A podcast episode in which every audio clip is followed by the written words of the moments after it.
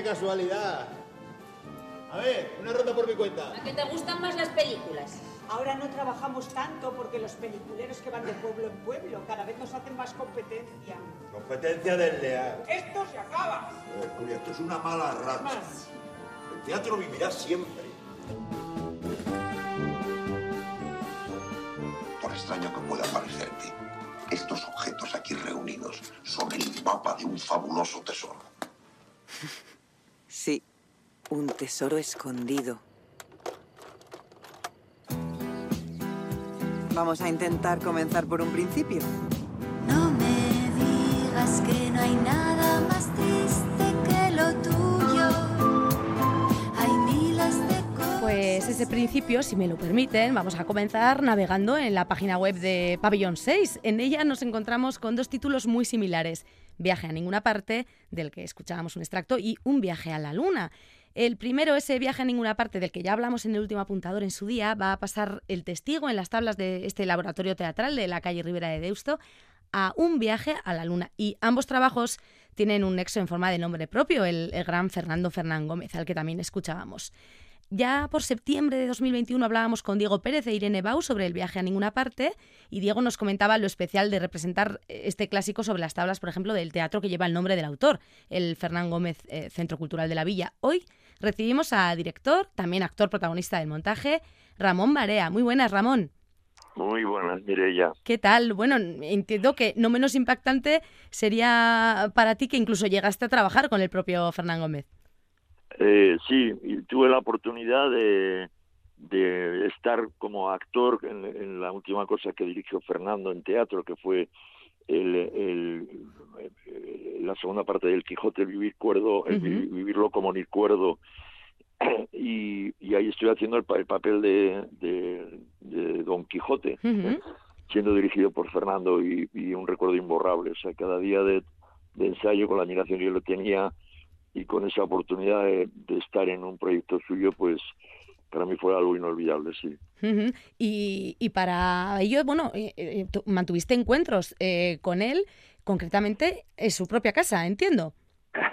sí. Eh, bueno, para elegir a ese actor que iba a hacer el, pues era una producción del Centro Dramático Nacional y el. Centro Dramático de Aragón recién creado, entonces, y eh, no, no dieron con el actor que, estar, que estuviera disponible para hacer el, para hacer el personaje y eso me benefició mucho, como lo de las vedetes, que se cae la vedete 1 y la vedete 2 hace su parte Sí. pues me tocó a mí seguramente lo que lo que fue eh, imposible hacer con otros actores, lo cual me favoreció de forma maravillosa. Me recibió en su casa con Emma Cohen y en su casa de la Luna, que, eh, pues con todo lo que era especie de santuario y me regaló una tarde larguísima de conversaciones, de anécdotas, de divertimento y tal, donde al final de todo me pregunta, pero vamos a ver, Ramón, ¿pero ¿tú quieres hacer el Quijote?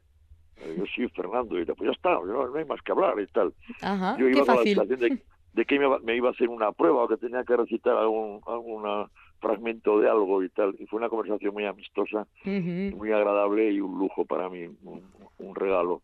Esa casa que mencionas, precisamente ahora eh, llega a, a la tuya, llega a Pabellón 6. Esa luna nos la trae eh, la nieta precisamente de Fernando Fernán Gómez, que ha hecho un trabajo de documentación impresionante y que va a darnos a conocer ese espacio que para ella evidentemente es tan entrañable. Muy buenas, Elena Llanos. Hola, ¿qué tal? Buenas. Buenas. Bueno, pues lo- que decía eh, Ramón, ¿no? Eh, esa, esa casa, si no me equivoco, Luna, es un poco el, el centro de esta conferencia performativa que nos traes a Pabellón 6. Cuéntanos. Sí, es el centro de esa luna de la que hablaba, de la que hablaba Ramón, que decía que es como un poco un templo o algo así, y efectivamente tiene, tiene algo de eso. Y sí, la idea es trasladarla a- al escenario, en este caso de Pabellón 6, que estamos contentísimos y agradecidísimos a Ramón y a todos los demás del Pabellón 6, con mucha ilusión vamos a llevarlo allí.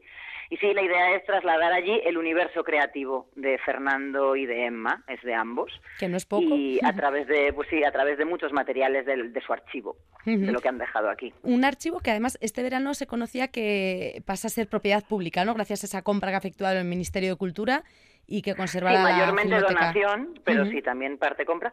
Y sí, la idea, siempre que me, cuando empecé yo a inventariar todo, Ujú. todo lo que me encontraba, eh, siempre fue que fuera de acceso público en algún Ujú. momento, cuando estuviera todo inventariado.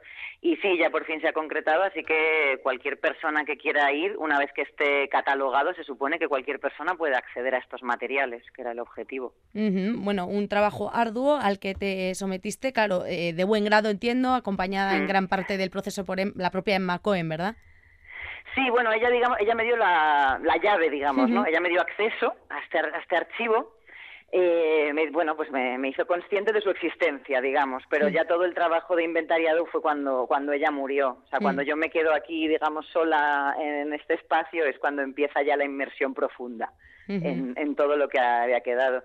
Y es ahí también cuando, bueno, pues cuando con- conozco a Ramón que quería hacer, que pues eso, que, me, que trae esta propuesta maravillosa de, de llevar el, el viaje a ninguna parte a las tablas. Eso es, ahí es cuando coincidís, ¿verdad, Ramón? Cuéntanos en ese rastreo de, de representación pues de, de esta obra. Eh, Fue así. Déjame que diga hola, El- hola Elena. Claro, por Hola, supuesto. Bueno, Ahí estáis eh, saludándoos, pero como decís, os conocéis y habéis coincidido ya en varias ocasiones.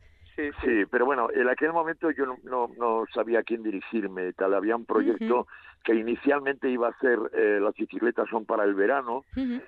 como producción de Arriaga y que eh, eh, hablando con, con Arriaga y viendo la posibilidad del viaje a ninguna parte, lo que tenía de homenaje a la profesión, tal, de pronto, eh, pues venga, nos, nos, nos inclinamos sobre eso, pero había que saber quién tenía los derechos, con quién había que hablar, ¿no? Eh, a quién había que preguntarle si esto estaba disponible y tal. Y entonces fue un primer encuentro eh, por mail y tal, una primera correspondencia. Habría que decir en mis antecedentes que yo eh, pues, tenía la devoción por, por Fernando, por sus novelas, por había leído las biografías, eh, era, era, era fan y para mí todo fue muy estremecedor porque me estaba metiendo en un terreno que me, me ilusionaba mucho. Ujú. Elena nos lo puso muy fácil, enseguida hicimos contacto y enseguida eh, se puso en marcha el proyecto y nos vimos eh, ya en el estreno. Tal. Eh, Elena Sí. estuvo, estuvo en Bilbao y allí ya pues encontramos a alguien que tenía eso que suele pasar con algunas personas que tienen la sensación de conocerlas de antes o de conocerlas de siempre. Yo he de decir que eso lo recuerdo y lo alabo, que, que me fue, nos fue muy fácil entrar en ello. Claro, bueno, porque ¿Cómo lo me viviste parecía tú? una- tal cual, como dice Ramón, pero porque a mí me parecía una propuesta maravillosa, viniendo además de quien venía, y luego que también la idea es que, que estos materiales sigan vivos, ¿no? Que, que la obra que ha dejado una persona pueda conocerse. Entonces me parecía una propuesta estupenda Y que había que tratándose celebrar. sobre todo, bueno, toda la obra, pero en concreto es que además este trabajo, ¿verdad? El viaje a ninguna parte, que precisamente hace ese homenaje a la profesión en sí, ¿no? Y a cómo era Hmm. la vida de esa compañía teatro ambulante eh, eh, que, que, bueno que, que, Ramón tú conoces mm, de sobra porque de hecho bueno en tus inicios pues también fu fuisteis estos cómicos de la legua no que ibais bueno pues de pueblo en pueblo y, y ahí seguimos no de escenario en escenario viajando. Sí, sí, eso sigue. Quiero decir que en, en aquel momento, eh, sí, el primer grupo que, que, que fuimos se llamaba así, Cómicos de Ujú. la Legua. Era nuestro nombre y teníamos esa especie de vocación de grupo itinerante que estaba fuera del centro de la ciudad. Todo eso todo eso forma parte de una, de una filosofía intencionada que era era una actitud ante el teatro y tal. Ahora sigue igual, con este punto de inseguridad, hay más plataformas, hay más proyectos, hay más tal, ya no viajas en un autobús de línea, viajas en, eh, o también, viajas en el AVE o viajas en un, en un avión, pero sigues teniendo la inseguridad de qué va a ser de mí el año que viene o a veces el mes que viene, ¿no? Entonces yo creo que es un oficio que está que ya forma parte de mu- muchos elementos, el azar, la suerte, eh, la moda, eh, yo qué sé, eh, elementos que a veces no guardan, no tienen que ver directamente con el- la actriz, el actor o el escritor o tal, sino que son eh, otras cuestiones mucho más subjetivas. Si, si este trabajo es un doble homenaje, como decíamos, tanto al propio Ferran Gómez como al teatro y a esa forma de vida, eh, también este viaje a la luna que nos propones, Elena, eh, sin duda que lo es, vamos, es un, homenaje casi literalmente ¿no? a, a ambas personas que fueron tan importantes para ti, con las que tú pues creciste y te has ido empapando de todo ello y, y nos lo presentas. También está la película, ¿no? hemos escuchado un extracto Cuéntanos, Mm. porque ha tenido mucha vida, ¿no? Este, eh, tan- hay tanto archivo y tanta documentación que, claro, hay que sacarlo por todos los lados, ¿no? Eso es, eso es. Sea, Mi, mi idea inicial siempre fue hacer una película, que Mm. es bueno lo que yo he intentado más hacer eh, antes previamente, era dedicarme a cosas audiovisuales. Mm. Entonces mi idea inicial siempre fue hacer una película y esto ya surge cuando está Emma viva. Pero ¿qué pasa? Que una vez que ya me quedo sola en la casa y empiezo a investigar en profundidad, es tal la cantidad de cosas y, y es un archivo tan polifacético como eran ellos, pues que su propia naturaleza de alguna manera me fue poseyendo a mí también y, y- y iban saliendo otras cosas, iban, iban abriéndose otras vías posibles y entre ellas la de, la de esto que empezó siendo una conferencia y ha acabado siendo una obra de teatro. o, eso, o eso pretendemos, a ver qué les parece a Ramón y compañía cuando lleguemos allí. Pero se supone que lo es. Decía que, Y- perdón, decía que os ceden el testigo porque es que el sábado 23 y el domingo 24 de septiembre es cuando un viaje a la luna va a estar presente en Pabellón 6 para que la gente tome nota y el sábado a las 8, el domingo a las 7, pues puedan acompañarte a, a ese viaje a la luna que, que nos propones, ese homenaje tan, tan personal, Elena. Sí, sí, por supuesto, y, y ojalá vengan muchas personas a sumergirse en este viaje lunar, porque bueno, está, está lleno de, para mí me parece que hay joyas a compartir, no solo, no, no es tanto una cuestión objetual o te muestro esta carta, te muestro este documento, que también. Para mí lo más, lo más importante, lo más bello es de alguna forma su forma de, su forma de estar en el mundo, ¿no? Cómo, cómo decidieron comportarse en la vida, cómo se relacionaban con lo que tenían alrededor. Y, y, bueno, los materiales, digamos que están todos organizados en ese sentido, ¿no? Como un via- como si todos fuéramos ahí a ese sótano y empezáramos a sacar cosas de los baúles, cosas que de alguna manera nos resonaran y nos trajeran algo para el presente en el que estamos. Algo. En el caso de Fernán Mm. Gómez, además, lo de resonar, en, eh, vamos, eh, en toda regla, ¿no? Con esa, con esa voz con mayúsculas. Con ese bozarrón. Desde luego. Bueno, no estás para hablar tú tampoco, ¿eh? Porque Ramón. Marea, en fin, le- viene, viene fuerte desde hace tiempo, obviamente. También has, eh, te ha dado, Elena, tiempo bueno, a descubrir incluso cosas que, que igual tampoco conocías tanto, facetas, como dices, que eran tantas las que abarcaban, que, por ejemplo, Fernán Gómez eh, dibujaba muy bien. Ha des- descubierto también Sí. esa vena de esos storyboards realizados por el propio Fernán Gómez. Eso, eso para mí fue una de las grandes sorpresas de, Sí. de lo que me fui encontrando. Que bueno, él lo hacía porque le gustaba dibujar y ya está. Y de hecho, en algunas, luego en algo que encontré leí que, que incluso algunos los realizaba a posteriori.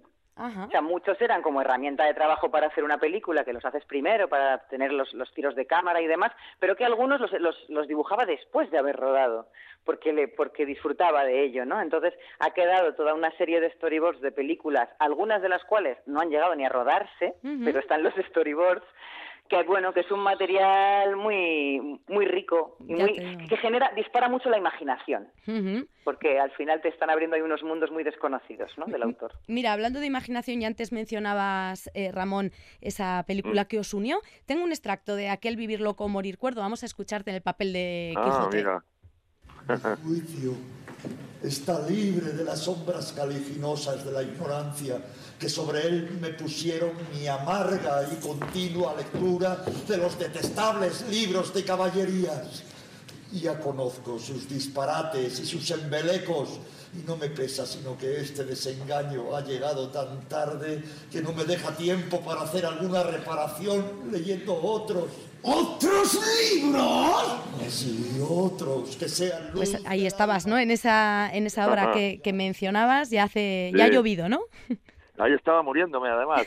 Eh, Fíjate. sabes que yo tengo un, re- un recuerdo imborrable, eh, imborrable. eh, eh, es muy oportuno, este, de todo porque me permite contar esto que lo he contado. Creo que a Elena se lo conté.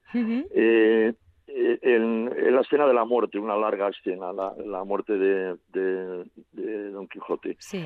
Eh, entonces, los compañeros aragoneses me decían, Ramón, ¿tú le ves a Fernando en, en- en el monólogo final? Y yo, joder, no, yo estoy en el monólogo final, estoy en la cama mirando para arriba y tal y cual. Eh, mírale, tal, y en un ensayo le miro de reojillo con mucho miedo y veo que Fernando estaba diciendo conmigo el Ah. texto del, del todo final y eh, Emma, que iba de vez en cuando solo al ensayo cuando se hacía un, un pase general, en, en ese momento en el que él abraza una, una luz, abraza una imaginaria Dulcinea y tal, era una licencia de Fernando, eh, Emma se le asomaban las lágrimas. Entonces, para mí ese recuerdo de dos seres mirando aquello que yo estaba interpretando, que era obra de ellos, de él pues es muy emocionante, es un recuerdo imborrable. Y eso sucedía en esta escena final de la muerte de, de Alonso Fíjate, Quijano. absolutamente. Pues gracias por compartirlo. Que sí, que entrañable, sin duda, ¿no? Una, una Sí, pedazo de la historia eh, guardado ahí en tu memoria. Sí, sí, yo tengo la imagen esa eh, inolvidable. Pues eh, Elena, sí, no sé si quieres apuntar algo más. Eh, Nosotros desde aquí, desde el último apuntador, evidentemente invitamos a, a la gente a que se pase a viajar a esa luna que tú nos presentas y, y cuéntanos por, por ir cerrando cómo invitas aquí al público vasco a pasarse a Pabellón 6. Bueno, primero invitaría a que si todavía no han ido a ver el viaje a ninguna parte, vayan a verlo, que Evidentemente. todavía quedan algunas. Eh, y luego, pues que creo que para es un, es un buen cierre para ese viaje a ninguna parte, pasarse por este otro viaje a la Luna, donde de alguna manera, bueno, pues van a, bueno, van a asistir al proceso creativo de, de estos dos, de estas dos grandes mentes que, decidieron unirse durante 37 años de, de sus vidas, de estas mentes libres. Así que nada, invito a, a todo el mundo que quiera pasarse por ahí y de nuevo mil gracias a Ramón y todo el equipo de Pabellón 6 porque estamos muy ilusionadas. Bueno, eh, a ti, seguiremos, seguiremos sabiendo de, de ti porque este eh, trabajo tan arduo de documentación y todo lo que tienes ahí, como dices, va a dar para mucho. Así que seguro que seguimos viendo la, la vida de Emma y de Fernando a través de tus ojos, que bueno, que es, que es maravilloso, claro.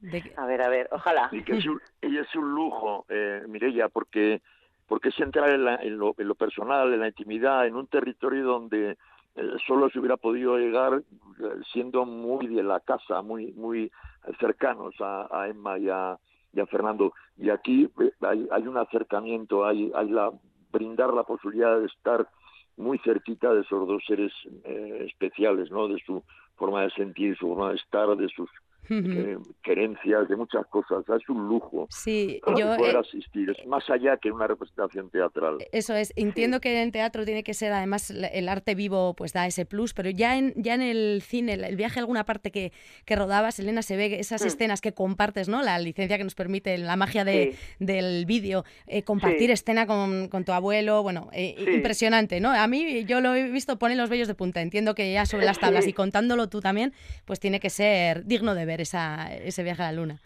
Pues mil gracias de verdad por la posibilidad además de hablar de esto, o sea que espero veros a todas por allí. Perfecto. Y antes de despedirnos, Ramón, y hablando también del cine, últimamente eh, te hemos visto en un corto que tiene un sentido también especial, ¿no? El acogimiento familiar está de fondo. Eh, Ah, quiere- sí. eh, si nos quieres hacer un apunte, no sé, de, de este trabajo, que entiendo que es eh, Eh, también... a- un- A ver, eso fue, sí, muy rápidamente. Sí. Es, es una cosa que, que una gente que lleva tiempo trabajando en torno a, a- a la- a las acogidas, eh, pero casi acogidas profesionalizadas. eh, es decir, eh, cómo este mundo de la acogida de, de, de- de personas jóvenes con problemas de, de- de desestructuración, de, Ujú. bueno, muchos, muchos problemas, eh, cómo eh, hay una gente empeñada en que el- es- este concepto de la acogida eh, vaya mucho más allá, sea casi una, una cosa profesionalizada. Es decir. Eh, eh, se acumulan, este, o sea, no es una adopción, se acumulan esta cosa de la acogida. Los padres que le cuidan no son, no son sus padres. eh, Sí. No es como una persona adoptada que ya serás para siempre tu hija o tu hijo o tal, sino que de repente puede decirte adiós muy buenas, me voy con mis padres, que sé que mi padre está allí, mi madre está allá, o lo que sea, ¿no? Es, es una co- cosa muy, muy delicada y es un, un mediometraje en torno a esto eh, y que nos permitió conocer familias de acogida, eh, niños y niñas que habían sido acogidos o que estaban recién acogidos, Mm. toda la problemática que hay y, y la gran idea que se va a exportar a, a- a varias comunidades de, de- que podemos presumir que fue una, una experiencia que se gestó y que se cuajó en, en Guipúzcoa y en Vizcaya y que se ha exportado como fórmula, eh, fórmula rigurosa, ya te digo, casi profesionalizada, eh, de, de acogidas en familias que reúnan determinadas condiciones. Que figura importante, sino- sin duda, para, la- Sí. para estos mm, eh, peques que, que, bueno, que eso, que vienen de familias desestructuradas y necesitan de, Y, de bueno, ello. pues